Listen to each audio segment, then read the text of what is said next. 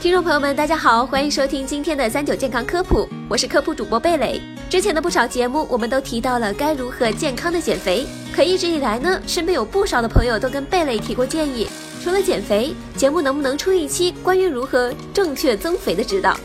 那时啊，贝蕾才发现，原来身边还藏着这样一批有着增肥烦恼的瘦子。好吧，虽然“增肥”两个字呢，身为胖子的贝蕾听着倍感扎心，但我还是贴心的为这些有着这种烦恼的小伙伴咨询了相关的专家。那么，下面这份增肥的提示，如果有同样需要的小伙伴们，记得收藏好了。首先呢，对于体重过轻的人，专家温馨提示，最好还是先看一下医生，排除是不是有甲亢等等这些高消耗性的疾病。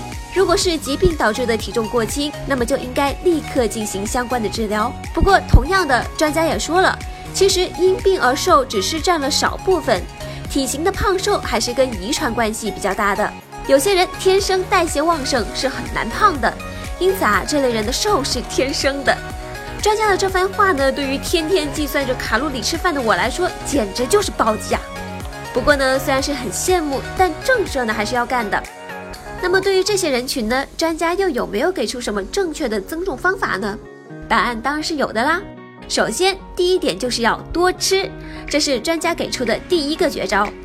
次数和量啊都可以增加，但是如果当中有的人实在是没有办法增加食量的话，也可以选择多吃一些能量密度高的食物。不过在这专家也强调了，瘦子们呢虽然说是可以随便吃的，但是不健康的食物还是应该少吃的。毕竟营养均衡是胖瘦者都应该坚持的饮食铁律。那第二个绝招呢，就是要多动。对的，你没听错，瘦子啊也不是说吃完就可以躺着了。因为他们想要增肥的话，就必须得加强营养的摄入。运动呢，就是一个提高新陈代谢、加速营养吸收的好途径。而且运动过后，人往往也会更容易感觉到饿，这下又促进了进食。所以对于瘦子来说，运动是可以增肥的。可具体说到要做什么运动呢？专家建议还是得按照自己身体状况和能力来定，最好是有氧和无氧相结合。